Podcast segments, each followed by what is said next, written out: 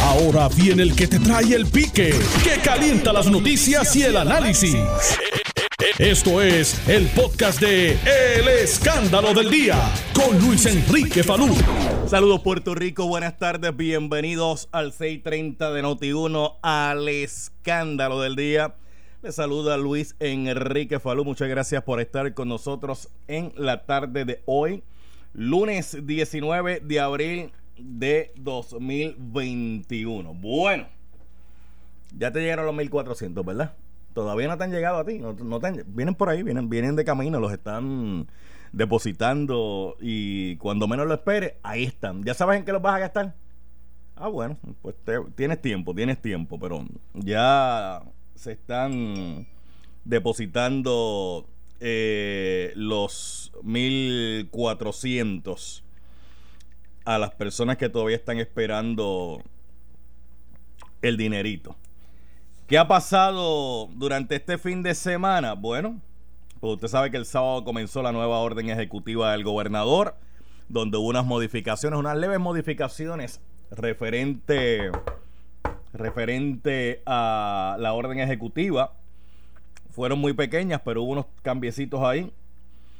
¿Qué pasó? Pues Mira, el gobernador retiró el nombramiento de Elba Ponte como secretaria del Departamento de Educación. Envió un comunicado donde planteaba que luego que él se había enterado de que pues había bajado un informe negativo sobre la nominada en el Senado de Puerto Rico, pues él decidió retirar ese nombramiento y ha nombrado ahora mismo eh, de manera interina eh, al licenciado al licenciado que en el día de hoy es subadministrador en el Departamento de Educación. Estoy hablando del licenciado eh, Jesús González Cruz. Lo ha nombrado como secretario interino, pero en el mismo comunicado donde hace este nombramiento de el licenciado Jesús González Cruz como secretario interino, plantea eh, prácticamente al final del mismo comunicado que los próximos días estará completando un proceso de entrevistas para hacer una designación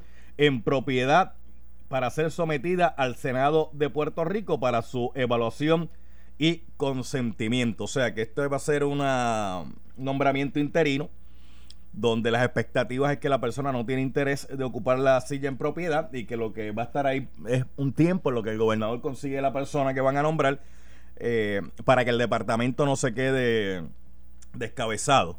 Adiós, pero el Departamento de Educación no tiene un subsecretario de Educación. Porque fíjate que en vez de dejar al subsecretario de Educación, ha dejado al subsecretario de Administración. Son dos posiciones distintas dentro del Departamento de Educación. Bueno, vamos a hablar de eso más adelante en el programa. ¿Tú te acuerdas cuando... Bueno, no te puedes, bueno, tú sí te puedes acordar. No mucha gente que me está escuchando ahora se va a acordar. Cuando en un momento dado, en los Estados Unidos, eh, un productor de radio, televisión, luego cine, actor, hizo una recreación, Calle que en Caguas llueve, hizo una recreación referente a una invasión de extraterrestres al planeta Tierra. En aquel caso era Estados Unidos.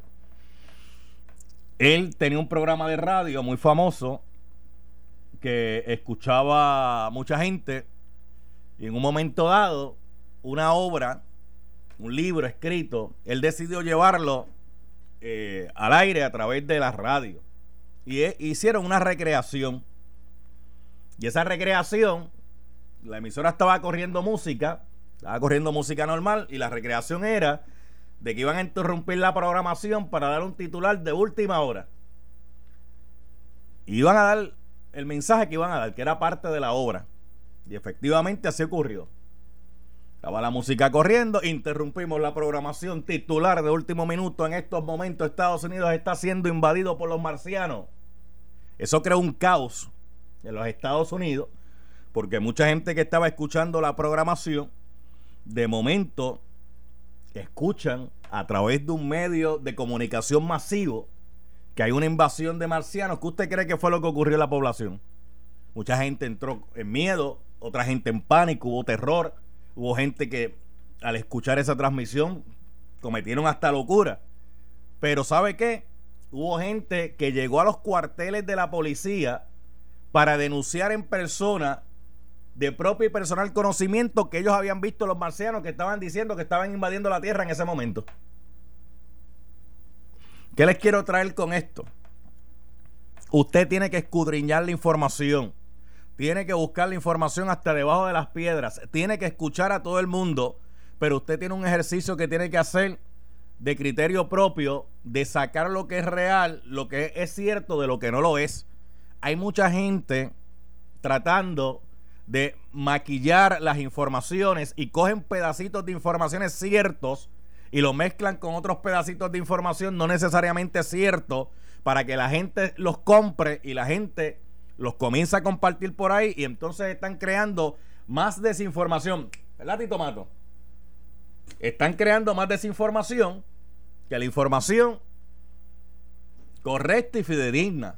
¿Cómo se llamaba el que en radio allá le metieron hasta unas multas y todo? Pero de hecho fue súper famosísimo por decir que... No, que Howard, Howard, Stern fue que cruzó a satélite porque hablaba tan malo en la radio que lo multaban a cada jato, multas millonarias que entonces él las pagaba a puro chiste, Juan Stern, porque decía, chacho, me multaron por un millón de pesos, pero me gané 20. pues sigue pagando la multa. Hasta que un día la Comisión Federal de Comunicaciones dijo, se te acabó el caballito, papi. Ahora multamos a la emisora, pero también te multamos a ti en tu carácter personal. Y ya la multa no van a ser de un milloncito, de un milloncito. Ahora la multa va a ser, mira, mm, ¿y qué tuvo que hacer Juan Stern? Terminar mudándose para, para radio satelital por Sirius, que ahí pues no hay ninguna restricción de comunicación pero de hecho ya, ya no es tan... Sí, sí para, los que escuchan radio satelital. Yo en mi radio, en mi radio satelital en la hueva de vez en cuando este, escucho algunos, algunos de los programitas. Pero lo que te estaba diciendo, lo que te estaba diciendo, ¿cómo se llama? Mira, ya tengo un amigo, ya tengo un amigo mío que ya, me lo... Eh, este amigo mío es un bravo, este sí sabe. Ya me envió la comunicación por ahí de quién fue el individuo que en radio dijo que había una invasión de marcianos a los Estados Unidos. Y eso provocó una situación que de hecho, por eso es que la FCC regula muchos contenidos que salen a través de los medios. La gente dice, ah, yo quiero hablar como a mí me da la gana porque hay libertad de expresión en los Estados Unidos y yo puedo decirlo, mire, hay libertad de expresión, pero esa libertad de expresión tiene unos parámetros. Yo aquí en radio no puedo decir eh, una palabrota que tenga una traducción literal al inglés porque me pueden multar a mí a la estación. Por eso cuando usted ve que entran llamadas por ahí, yo, eh, esto no es internet aquí. Y de hecho en internet ya están bregando la forma y la manera para también eh, quitar eso. ¿No te acuerdas? Orson Welles, mano. La invasión de, de, de, de la guerra de, la galaxia. No, tú no habías nacido para eso, pero tú eres un comunicador, tú tienes que haber leído eso. Lo que te quiero decir con eso es que la gente al escuchar que hubo una interrupción de la música y titularon, tiraron el titular de última hora y Orson Welles dijo que era una recreación de una obra, que nos estaban invadiendo los marcianos. Mucha de la gente que estaba escuchando se lo creyó, entró en pánico fueron a las autoridades porque no corroboraron y verificaron la información. Gracias, gracias al amigo mío. Mira, oye, este sabe un montón. Me, rápido me mandó por aquí por, por, por, por WhatsApp Orson Welles, el de los ovnis en la radio. Así mismo es. Así mismo es. Y eso está pasando hoy día a través de las redes sociales. Mucha gente a través de las redes sociales están creando páginas falsas que parecen reales para diseminar información que no es correcta para entrar en confusión. Entonces tenemos gente peleando con científicos que en su vida no, han participado ni, en una feria científica de la escuela. Tenemos gente peleando con abogados que en su vida eh, han ganado este, un caso de, ¿cómo se, de mediación de conflicto cuando estaban en cuarto grado. Tenemos gente que no lee, sino lo que hace es transmite lo, lo que encuentra. Mira, hoy yo escuché al, presidente de la Asociación de Hospitales,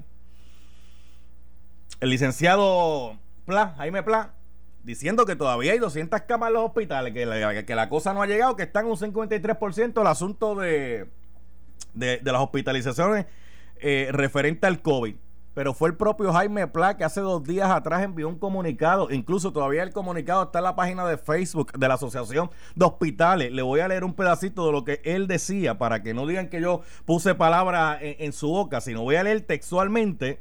Es más, voy a entrar ahora mismo. Usted puede hacer ejercicio conmigo ahora mismo mientras está escuchando el programa. Vamos a entrar aquí a Facebook, a la Asociación de Hospitales de Puerto Rico. Y usted va a encontrar ahí, de hecho lo tienen hasta fijo. Mira, aquí está Mire, esa, espérate, déjame acomodar la camarita aquí. Mire, esta, es la página de la Asociación de Hospitales de, Puerto Rico. Ahí está, mire. Entonces vamos a abrir, vamos a abrir la página. Se lo estoy enseñando a la gente que nos está viendo a través de internet por notiuno.com. Y cuando usted entra a la página, el primer mensaje, que está incluso hasta fijo, dice mensaje del licenciado Jaime Pla Cortés, presidente ejecutivo de la Asociación de Hospitales de Puerto Rico sobre la situación del COVID. Y aparece una carta puesta ahí con la fotografía del licenciado Pla. Esa carta es del 14 de abril del 2021. ¿Qué dice la carta? Pues mire, la carta lee así. Le voy a leer solamente las primeras tres eh, oraciones. Alerta COVID-19. En estos momentos la situación de los contagios del COVID está fuera de control. Eso dice la carta que firma el licenciado eh, Pla. Dice, la Asociación de Hospitales de Puerto Rico hace un llamado enfático a la población para cumplir con las medidas de protección establecidas, uso de mascarillas, distanciamiento, lavado de manos y muy especial, eliminar las actividades comunitarias. Dice, nuestros hospitales se están llenando rápido y necesitamos de ayuda de nuestra población para bajar los contagios y por ende las hospitalizaciones. Tenemos que proteger y proteger a nuestros niños. Las hospitalizaciones de niños son altas y también los niños que están en intensivo. Ayude, eh, ayúdenos a evitar hospitalizaciones y muertes. Atentamente, Jaime Pla, presidente ejecutivo. ¿Y por qué yo le estoy leyendo esta carta? Y usted dirá, ah, pero es que esa carta es del 14 de abril. ¿Sabe por qué? Porque el licenciado Jaime Pla hizo unas declaraciones en el día de hoy. Y estoy viendo a gente en las redes sociales confundiendo lo que él dijo. Él dijo que sí, que todavía los hospitales están preparados y que todavía en, los hospitales tienen camas disponibles. Pero eso no quiere decir, eso no es una interpretación de que podemos seguir haciendo las cosas al garete. Eso no es. Dice, bueno, las camas están allí, nuestros hospitales están ahí, nosotros estamos disponibles. Pero preferimos que la gente no se enferme y no todo el que va a llegar a una unidad de cuidado intensivo, la UCI, es un paciente por COVID-19. Gente, aquí tenemos pacientes que llegan a la unidad de cuidado intensivo por otras consideraciones que todavía están ahí, ataques cardíacos, eh, tienen este arrestos este, cardiopulmonares, tienen otras situaciones que también van a necesitar camas en, los hospitales de intensivo. O sea, usted no piense que como hay 200 camas allí, dice, ah, pues espérate, que todavía no tenemos 200 eh, contagiados de COVID, pues no, esas camas pues van a estar, no, en el hospital esas camas las utilizan para toda la situación de cuidado intensivo para toda situación de... No bajemos la guardia. No bajemos la guardia. Hablando de bajar la guardia. Hablando de bajar la guardia. Tú me vas a decir a mí que un grupo de puertorriqueños de los que yo hablo aquí, que hay una anarquía brutal en Puerto Rico. Y tenemos que, mire, tenemos que recapitular otra vez la, educación. Tenemos que recapitular la educación porque ah, hemos llegado a un tiempo donde hay mucha gente que quiere hacer lo, que les viene en gana. Y no solamente son chamaquitos como mucha gente piensa y como le dicen despectivamente a los jóvenes. Porque mucha gente piensa rápido los chamaquitos. Ah, los chamaquitos revoltosos que andan por ahí. Ponga a saber cómo se comportan ciudadanos de mayor edad, que pasan los 25, que pasan los 30, que pasan los 40, que pasan los 50, que pasan los 60. Ponga a saber el comportamiento a través de las redes sociales para que usted vea por qué es que esos chamaquitos supuestamente se conforman se comportan de la forma que se comportan. ¿Y saben por qué? Porque están siguiendo el ejemplo que le están dando esos de 50, de 60, de 70, de 80, de 90. Porque es un comportamiento desenfrenado. Ayer nos fuimos en la caravana de las motoras y la idea fabulosa que yo tuve fue que vamos a paralizar aquí el expreso. Olvídate, a mí no me importa que venga gente que vaya pasita. No me importa que vengan ambulancias por ahí si viene alguna. A mí no me importa que venga gente en los carros que salió cansado de trabajar y quieren llegar a su casa. No, no me importa que haya gente paseando. Yo voy a parar el tránsito porque a mí me da la gana y punto se acabó. Y yo paro el tránsito para nosotros aquí chulear con las motoras. Y vamos a huilear y vamos a hacer bernao y vamos a hacer esto y lo otro. Y no aparece una contraya patrulla por todo el lado. Entonces, ¿por qué no aparece la patrulla? Según preguntaba el individuo, el mismo que estaba grabando, oye, no aparece una Mano, llama primero a la policía y graba después. Porque si te pones a grabar, no estás llamando a la policía y los policías todavía no son adivinos.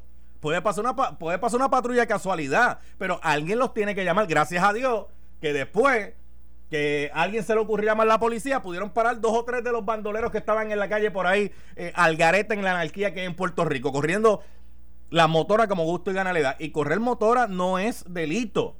andar en bonches motoras ahora mismo no debería ser lo ideal, pero tampoco es un delito. Porque aquí usted sabe que habían grupos de gente en Harley Davidson, gente respetable y chévere que utilizaban la motora los fines de semana como un método de, de, liberar el estrés durante el trabajo toda la semana. Y se iban por ahí en grupo y visitaban diversos locales y chévere. Esos son tiempos normales, pues nice. Y si están guardando el distanciamiento, pues nice. Pero lo que vimos allí no fue eso. Entonces tiene la policía que dejar de hacer todo lo que está haciendo, de bregar con otras cosas para bregar con dos o tres que no saben seguir instrucciones y no saben comportarse porque estamos en una anarquía donde cada cual quiere hacer lo que le viene en gana. Entonces, estamos también en una situación donde los análisis que se hacen los acomodamos al momento y no puede ser así. Mira, para que tú veas cómo acomodamos los análisis al momento, Nelson. ¿Tú te acuerdas cuando pasó lo de Playa de Caracoles, verdad? Que todo el mundo se fue para Playa de Caracoles y se fue con su bote, que los que tienen bote tienen, tienen torta, porque no todo el mundo tiene un bote aquí. Hubo un montón de gente que se fue para allá. En Corillo se reunieron y va, estamos celebrando y empiezan a transmitirlo por Facebook, bien chévere y nítido. ¿Y qué pasó? ¿Qué empezó a pedir la gente? Ah, mira, tenemos que hacer lo siguiente, tenemos que eh, controlar las playas, vamos a trancar las playas, porque es que la gente, tú sabes, todo lo demás como está cerrado, pues arrancan para allá. Y de momento alguien dice, no, no, no podemos cerrar las playas. Las playas tienen que seguir abiertas. Le empieza a quejarse la gente de que no se pueden cerrar las playas. Viene alguien y dice, vamos a cerrarlas. Empieza la gente a quejarse de por qué las van a cerrar. Dicen en una orden restrictiva, le vamos a pedir a la gente que vamos a cerrar más locales y más negocios ahora y vamos a, controlar más. Ah, es que no me pueden controlar, chicos. Es que no pueden, porque es que tienen que dejar que yo haga lo que yo quiera, porque yo me tengo que proteger yo. Y este, como, como si la protección individual en este momento nos salvara del colectivo, porque ese que se protege individual o no se protege de manera individual, ese nunca sale ni se reúne con más nadie que lo puede exponer innecesariamente. Porque tú sabes lo que hacen, ¿verdad? Pues el gobierno dice, vamos a ser más restrictivos. Ah, pero mira, pues entonces el gobierno dice, pues vamos a hacer algo, vamos a flexibilizar. Ah, pero ahora el gobierno está flexibilizando. Pero mira qué cosa, ahora el gobierno, y, y le voy a decir algo, en muchas de las ocasiones la mayoría de gente que hace eso son los mismos. Porque lo que tienen en su chip, lo que tienen en su sistema es la contraria. Yo voy a llevar la contraria por llevar la contraria. Les voy a hacer un chiste antes de ir con José Aponte en modo de metáfora. Cuando usted sale con su pareja, cuando usted sale con su pareja, sea cual sea, usted le dice a su pareja, oye, ¿qué quieres comer? Y tu pareja te dice, ay, lo que tú quieras. Dice, ah, lo que yo quiera. Pues chévere, que bien, pues vamos a comer pizza. Ay, pizza no. Ok, ¿está bien? Pues dale, escoge tú, escoge tú. No, no, no, no, yo como lo que tú quieras. No, no, pero escoge tú. No, no, yo como lo que tú quieras. Ok, pues mira, ¿qué te parece si nos comemos este un ajocito chino? Ay, arroz chino. Ay, no, tú sabes que yo no como. Ay, no, pero ¿cómo se te ocurre? Entonces tú acá, pues está bien, vamos a hacer lo siguiente, escoge tú. No, no, no, no, escoge tú, escoge tú. Pues está bien, este. Mira, ¿qué te parece si nos damos una vueltita por ahí por Piñones o, por allí por, Cueva María, allí en, en Loíza y, y, nos comemos unas alcapurritas? ¡Alcapurria! ¡Ay, alcapurria no! Entonces usted ya, usted ya se está enchinchando y le dice, mano, pero escoge tú. No, no, no, lo que tú quieras está bien. ¿Y por qué le traigo eso ahora? eso es un chiste que se hace normalmente por ahí. Porque hay seres humanos allá afuera que viven de esa forma y de esa manera en esta sociedad, que no están conformes con nada, pero están de acuerdo con todo. Entonces, ¿cómo uno puede mover una sociedad de esa manera? ¿Cómo uno puede adelantar una sociedad de esa manera? Mire, yo decía hace unos días, tengo a José Aponte aquí, representante, expresidente de la Cámara, voy con él ahora. Yo decía hace unos días que el insulto no puede ser un argumento. El insulto lo único que demuestra es la falta de capacidad para argumentar distinto a lo que se está planteando. Y aquí tenemos una gente en esta sociedad en una anarquía total. Cuando el Estado hace, está mal. Pero si el Estado no hace, está mal. Si el gobernador hace, está mal. Si no hace, está mal. Si los alcaldes hacen, está mal. Si los alcaldes no hacen, está mal. Dependiendo del color o del partido al bando al que yo pertenezca. Los alcaldes dijeron, vamos a cerrar las playas. Salió todo el mundo gritando que no se pueden cerrar las playas. Si el gobernador dice vamos a a las playas, sale la mitad de la gente diciendo eso es lo que había que hacer. Y viceversa. Porque nos acomodamos en, grupos, no, analizamos ni escudriñamos la decisión, sino quién está hablando. Si José Aponte decía que no se podía seguir con el proceso de aquel eh, referéndum hubo en camaralidad. ah, José Aponte está mal porque es PNP, está se está tumbando la democracia, está esto y lo otro. Ah, pero si ahora José Aponte dice, no, mira, la gente ya votó, aprendimos de la experiencia pasada, tienen que llevar a cabo el plebiscito porque la gente votó y el voto se tiene que... Ah, pero mira, José Aponte, saludos, buenas tardes, ¿cómo está usted? Buenas tardes, Falú, saludos para ti, para toda la radio audiencia. Excelentemente bien, gracias al Señor. Qué bueno, qué bueno. Este, está fácil la cosa, ¿verdad? No, no está fácil la. Eh, estamos, estamos bregando con todo, trabajando con todo. El pueblo tiene que tomar conciencia y yo te escuchaba así, comparto contigo tu expresión. Puede diferir en confianza lo que quiera diferir. No, yo, tú sabes que cuando tengo que diferir en algo, eh, lo hago. Eh, y de igual manera, sé que cuando tú difieres en algo conmigo, pues eh, tú tienes tu función eh, periodística, yo tengo mi función de servicio al pueblo, pero no es en contra ni de uno ni del otro como persona. Pero te decía que estoy de acuerdo en los planteamientos. Eh, en ocasiones queremos acomodarnos simplemente a lo que nos conviene y no a la realidad de las cosas. Las leyes son buenas cuando se le aplican a otros, pero no cuando se me aplican a mí. Y ese, y ese es uno de los problemas que estamos viviendo en estos últimos tiempos. Y no solamente aquí, ¿sabe? Eso prácticamente es a nivel, a nivel mundial. Es a nivel mundial donde siempre va a haber eh, este ruido que yo siempre he planteado, que hay un ruido que domina las discusiones públicas y no se escudriña mucho referente a lo que se está discutiendo. Ah, de hecho, hay momentos aquí donde hay discusiones que usted le pregunta a la persona, bueno, ¿cuál es la fuente? ¿Dónde salió la fuente? para uno tener más o menos una idea por dónde viene la cosa y la persona dice, no, es por fe, eso es por fe. Ah, que lo, lo leí en las redes.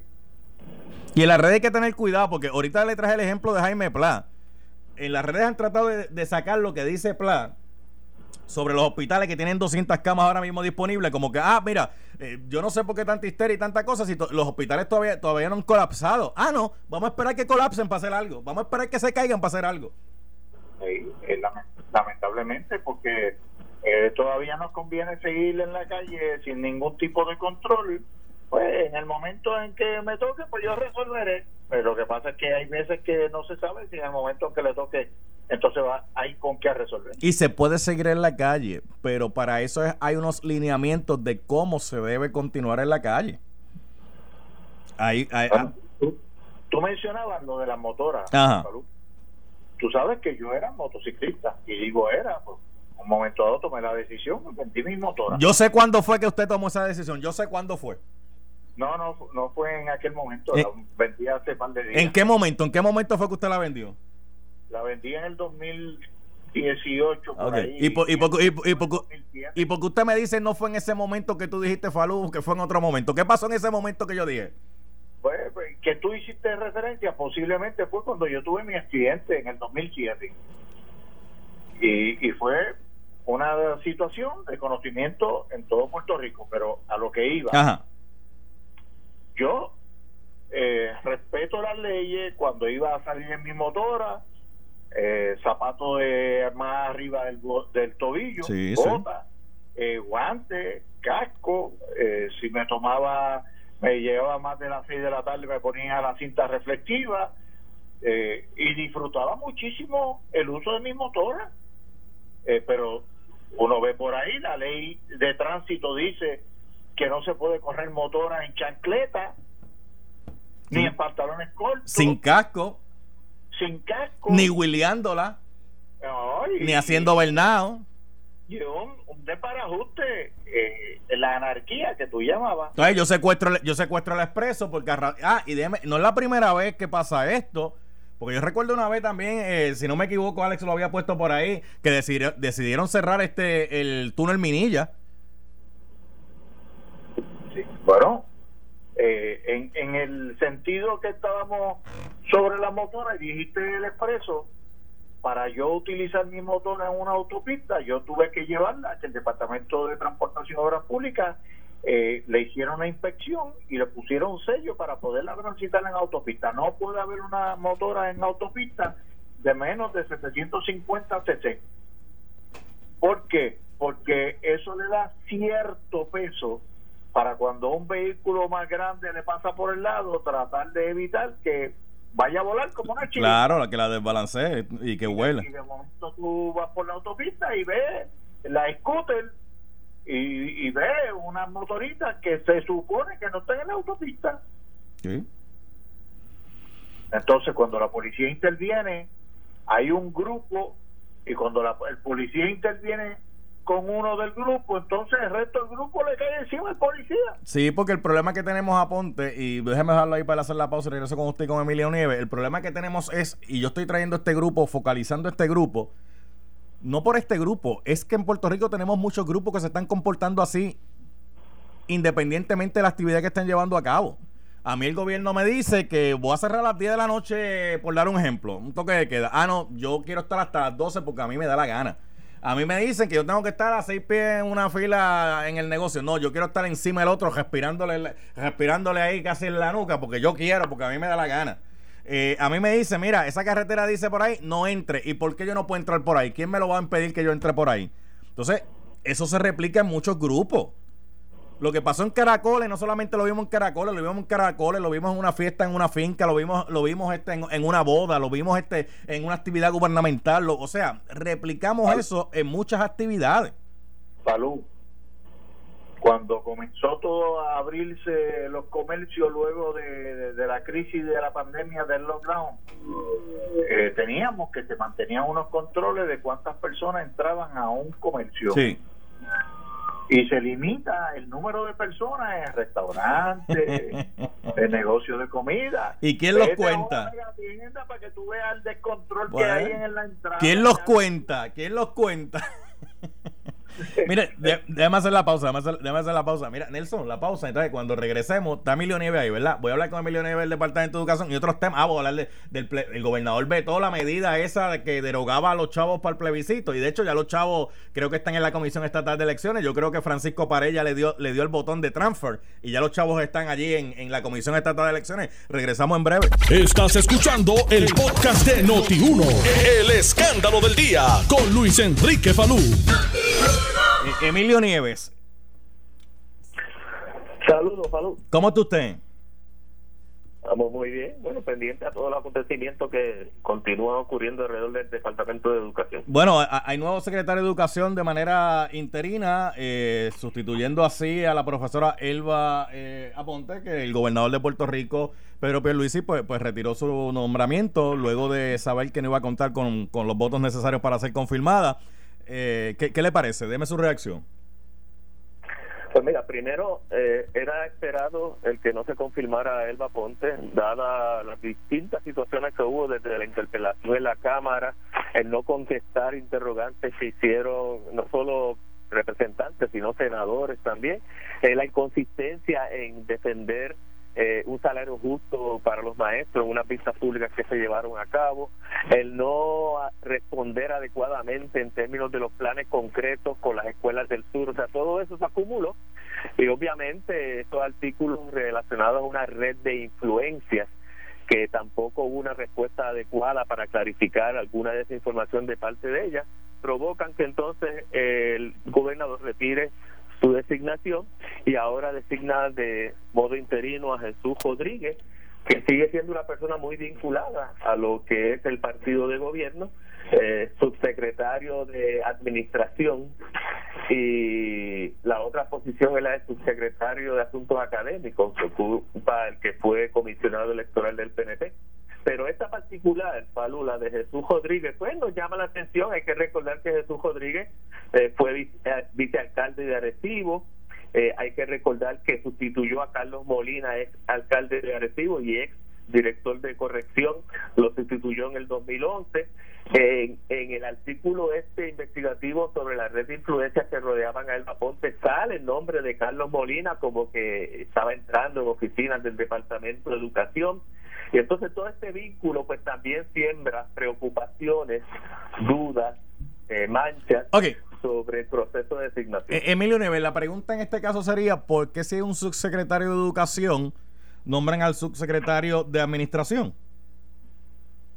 Bueno, porque bajo la posición de la Secretaría de Educación hay los hay dos subsecretarios, el de Administración y el de Asuntos Académicos. Obviamente, si la prioridad es el servicio educativo, pues uno espera, y generalmente ocurre así, que el subsecretario de Educación, de Asuntos Académicos, pues sea el que asuma la posición. Pero todos sabemos que es una persona, es Joaquín, que está muy identificada con la política partidista y por lo tanto buscan a alguien que públicamente no está tan quemado como esto Joaquín, que sería el caso de Jesús Rodríguez, y hay que recordar que el subadministrador el que tiene que ver con los procesos de contratación del uso de fondos, de el, asunto de los nombramientos que también se hacen en posiciones que es bajo el criterio político partidista. Así que es una persona que en ese sentido el, el gobernador pues confía en él porque ha sido leal al, partido, que es lo que no debe utilizarse como criterio para designar a alguien. Así que yo espero que el gobernador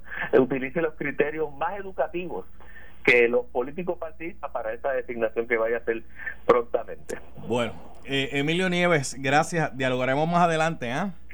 Claro que sí. Seguro, seguro. Gracias, muy amable, como siempre, como siempre. Mira, José Aponte Hernández está aquí, el expresidente de la Cámara. Sí, ahora, por favor, eh, Aponte, por aquí estamos. Sí, aquí estoy. Usted, usted, no, usted todavía no me ha dicho nada sobre ese movimiento en educación. Este, ¿qué, le parece?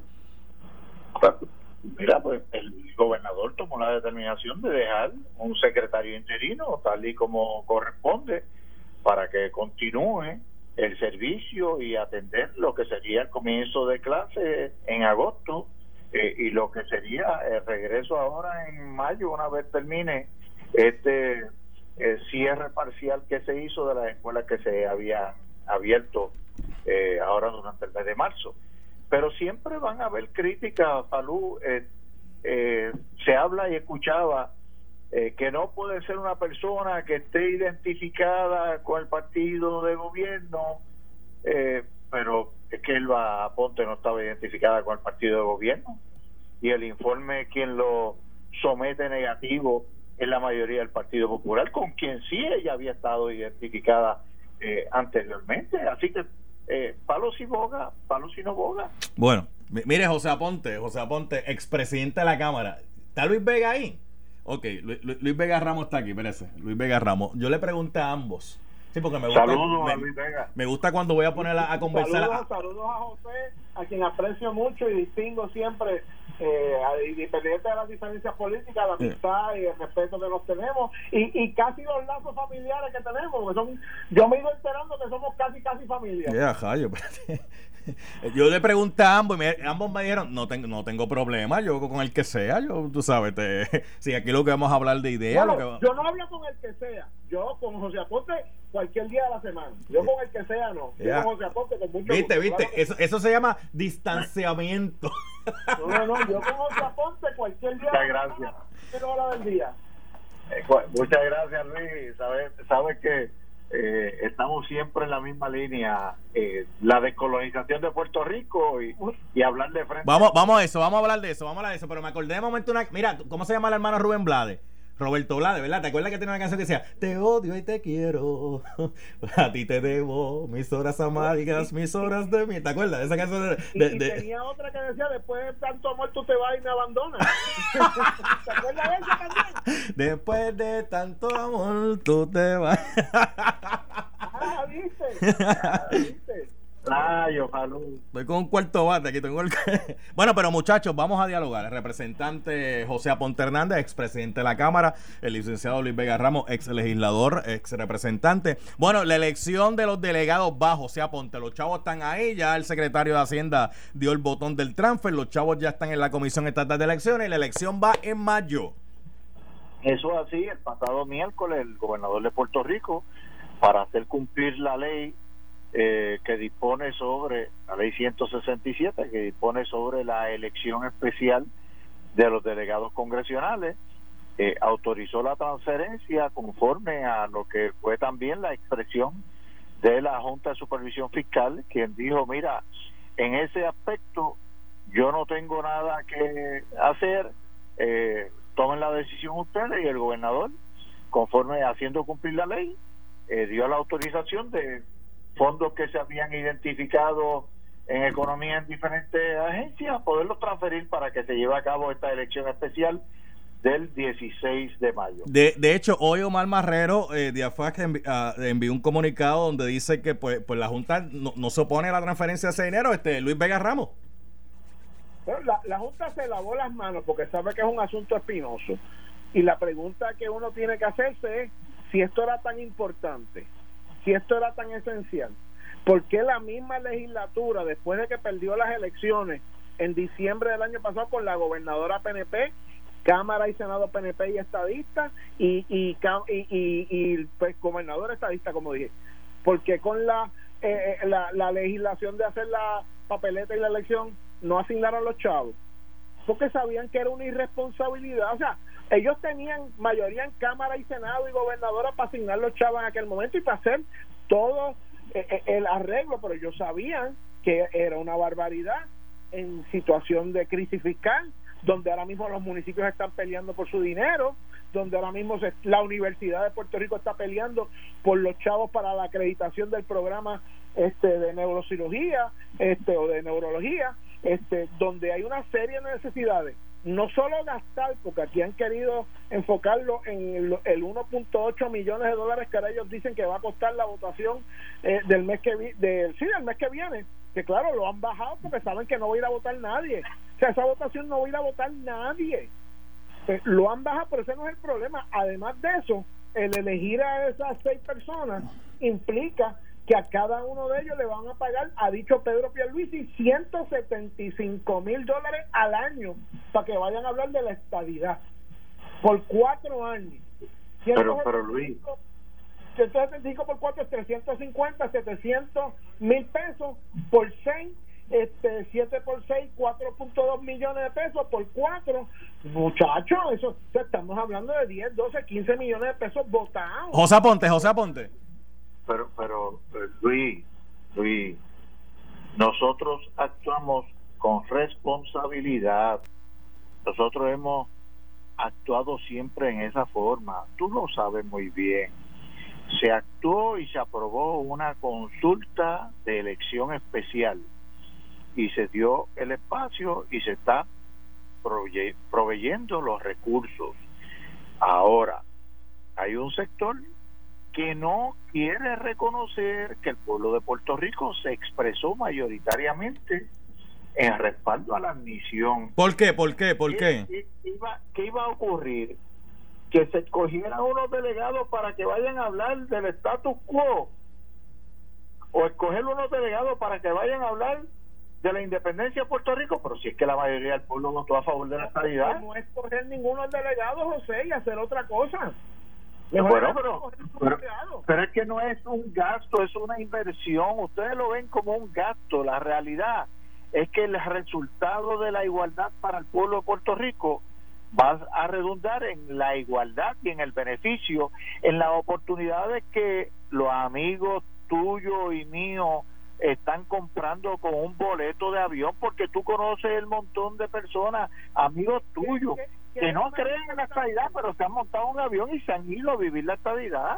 ¿Qué es más importante hoy para Puerto Rico? ¿Usar dos millones de pesos para esa elección inconsecuente o darle esos dos millones de pesos al recinto de ciencias médicas para salvar la acreditación del programa de neurocirugía? Los recursos de la Universidad de Puerto Rico se están identificando apropiadamente de donde deben de venir, Luis la Universidad de Puerto Rico va a tener los recursos para que pueda trabajar la reacreditación no solamente de lo que es el programa de eh, neurocirugía o de neurología realmente neurología. Neurología correcto neurología correcto. Eh, pero también va a buscar los recursos y de hecho el gobernador Pierluisi insistió desde el año pasado antes de ser gobernador que a la universidad no se le podía quitar un solo centavo más y ha estado luchando no solamente para que no se le quiten, para que se identifiquen recursos adicionales, porque hay unos dineros que recibe la universidad que son por fórmula. ¿Por fórmula de que De lo que cobran los casinos y de ese ingreso que reciben los casinos, a la universidad le toca un por ciento. Pero si los casinos están cerrados y la gente dejó de, de, jugar, entonces, ¿cuánto recibe la universidad? ¿Lo mismo que recibía antes? Pues no, menos. Todo eso se está atendiendo apropiadamente. Representante, la, el gobernador habla de eso y dice que tiene un presupuesto. Al día de hoy, el gobernador no ha mandado el presupuesto a la legislatura. No lo ha mandado. De hecho, no habló del presupuesto en el mensaje de Estado de la semana pasada. ¿Por qué? Porque lo quiere negociar él y la Junta solito y excluir excluirte a ti y excluir a todos los legisladores de ese proceso. Ok, tiempo ahí, tiempo, tiempo ahí, tiempo ahí. Ok, tiempo ahí, tiempo ahí, porque se me está acabando el tiempo y, y, y, no quiero dejar pasar. Ricardo Rosselló como, como candidato delegado. Mira eh, para allá. Que, vea, rayo Luis Vega, por no, pero es que mira la lista de candidatos y candidatas. ¿Alguien cree que alguno de esos candidatos o candidatas va a mover algo en el Congreso? Pues yo lo creo, pues yo lo creo, porque yo he visto, yo he visto diferentes de esas personas moverse en Washington. A lo mejor tú no lo has visto, Luis, porque las veces que tú vas, vas en el grupo de lo que es la libre asociación o u otras alternativas que no son las que yo represento y que la mayoría del pueblo quiere. Yo he visto a varios de ellos allá en el Congreso luchando la igualdad. Y te voy a dar un, un, un, ejemplo inmediato. El general retirado Víctor Pérez. Yo lo he visto allí de tú a tú con congresistas diciéndole pero usted es veterano ajá porque yo soy veterano y yo tengo recibo menos beneficio en Puerto Rico que lo que reciben los veteranos que están en su en su estado y le pone los ejemplos. Eso es de ahí Luis. Eh, y tú sabes que tú, no los conoces a ellos tú no sabes de sus capacidades porque tú no has estado atento a ellos. Ahora tú conoces a una Melinda Romero tú conoces a una Zoraida eh, Buxó que fue candidata eh, fue, fue, secretaria de, de, perdón apunten los PNP que José Aponte está dictando la plancha de él. ¿Cómo? ¿Cómo es eso? ¿Cómo es eso? ¿Cómo es eso? Pues fíjate, fíjate lo que son las cosas. Fíjate lo que son las cosas. Fíjate lo que son las cosas, Luis. Fíjate lo que son las cosas. Te mencioné al general que aspira al Senado. Te mencioné a Melinda Romero que aspira al Senado.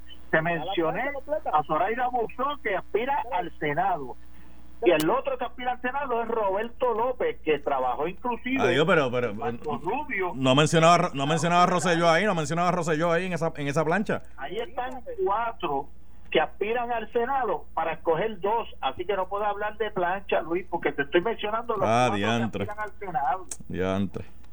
Mira, eh, eh, Falután y José, van cuatro meses de la supuesta victoria de la estadidad y podemos hablar de la ley electoral. Espera, espera, espera, espera, un momento, espera un momento, y voy a tener el tiempo. ¿Cómo que de la supuesta victoria? Este, bueno, lo que pasa es que a esa victoria es como los honrones de Royal Mari en el 61 cuando lo, lo proclamaron pro compañero de los honrones. Como jugó siete juegos más, se puso un asterisco.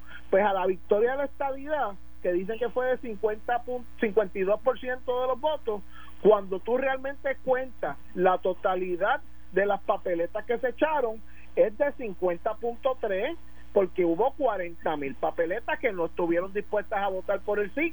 No votaron, pero no votaron. En una votación las papeletas en blanco no cuentan. Va a querer seguir usando el issue de las papeletas en blanco. Pero si el Tribunal Supremo de Puerto Rico resolvió en el caso de Suárez Cáceres en su Comisión Estatal de Elecciones que los votos en blanco en una elección, en un referéndum, en un plebiscito, no decide la votación, Luis. Y, y como dijo Victoria Muñoz en el caso de la reforma de salud, que el tiempo le dio la razón, el Tribunal Supremo se equivocó. Ah, sí. Oye, pero se equivocó el tribunal, pero se equivocó el Tribunal Supremo de Puerto Rico, o sea, se equivocó también los tribunales en diferentes estados y el Tribunal Supremo Federal. Ah, qué curioso. Convenientemente se equivocó convenientemente el se equivocó. que echó la papeleta en blanco, le hicieron una pregunta sí o no y no estuvo dispuesto a decir que sí. Esa Ese no verdad. decide. Ese tomó la decisión. No Ese tomó la decisión de que la mayoría que echara la papeleta con una determinación, esa era la que él iba a aceptar. Porque si yo estoy en un salón de clase y el maestro pregunta quiénes favorecen que salgamos ahora a recreo y levanta la mano un grupo, quiénes favorecen que no y levanta otro grupo y yo no levanto la mano, pues yo tengo que aceptar lo que decida la mayoría porque esa es la democracia. Sencillo, José. Esa es la democracia. Lo que pasa es que ustedes utilizan la democracia cuando les conviene y cuando no, no quieren aceptar la realidad de la democracia. Estoy de acuerdo. Lo que pasa es que viene el novio y le pregunta a la novia, ¿te quiere casar conmigo? Y la novia puede decirle que sí, puede decirle que no, o quedarse callada. Si se queda callada, no se quiere casar. Si se queda No. callada, no se quiere casar. No, no. Bueno, yo no sé si eso te haya ocurrido a ti, pero no. Este, eh, posiblemente ella no está en ese momento y está evaluando, porque después de eso vino la, la- vino la pregunta: ¿y dónde vamos a vivir? ¿Y cuántos hijos vamos a tener? Para, para, cuidado. Vamos, suave ahí, suave ahí. Le digo, ¿te quieres casar conmigo? Y la muchacha o el muchacho, porque puede ser igual para los dos lados, dijo, no dijo nada. Miró para el cielo, respiró hondo. Ay, bendito Luis. cabeza. Ay, bendito digo, "Mira, Luis. ¿tú ¿Sabes qué, mi amor? Hablamos otro día de eso. Hablamos otro día de eso. ¿Sabes qué. Luis? El pueblo tomó una decisión y ustedes creían, si, si lo que hubiesen sacado, utilizando el número tuyo, si lo que hubiesen sacado 50.8 hubiese sido no, ustedes estarían reclamando la independencia para Puerto Rico hoy. Vamos a ser realistas. Lo que pasa es que como no le convino que el resultado fue 52.5 a favor de la, la admisión de la estabilidad, pues entonces tratan, como dijo como dijo el ex acusado federal, hay que desacreditar el proceso. No, no, Mira, vamos a hacer, yo- vamos a hacer algo. Ahí, ahí no me apuntes a mí. Vamos a hacer Yo algo. concedo a los estadistas el derecho a empujar el carrito Anda. de la votación que obtuvieron. Lo que los estadistas en buena conciencia no pueden hacer, y creo que es un error para el país y para ustedes. Es decir, que porque sacamos 50.3 o 52.5 52.5 que en cualquier democracia mayoría. 52.5. Lo que tú no puedes decir con 52.5, que eso quiere decir que el derecho del 47.5 Ok. a seguir empujando sus opciones se acabó. Ok, no, no, ustedes están Ok, empujando con el derecho. Espera, para, para, para, para, para, para, para, para, para, muchachos, pa- pa- paren, paren, paren, muchachos, paren, que lo que se acabó fue el tiempo, pero yo voy a hacer algo. Va- vamos a seguir esta discusión el próximo lunes, ¿qué les parece? Este, porque se me... Ajá. Cuando José y tú quieran. Ok, muy bien, perfecto, está cuadrado, está cuadrado. No tengo ningún problema. Muy bien, cuadrado, gracias a ambos, gracias a ambos. Con mucha fuerza y mucha energía, pero José es un gran amigo. La estabilidad ganó por el 52.5 y en la Está bien, dejen, la de- mayoría de- dejen algo para el lunes que viene, dejen al- Nelson, 45 años. llévatelo. Esto fue el podcast de Noti 1630. El escándalo del día con Luis Enrique Falú. Dale play a tu podcast favorito a través Apple Podcasts, Spotify, Google Podcasts, Stitcher y notiuno.com.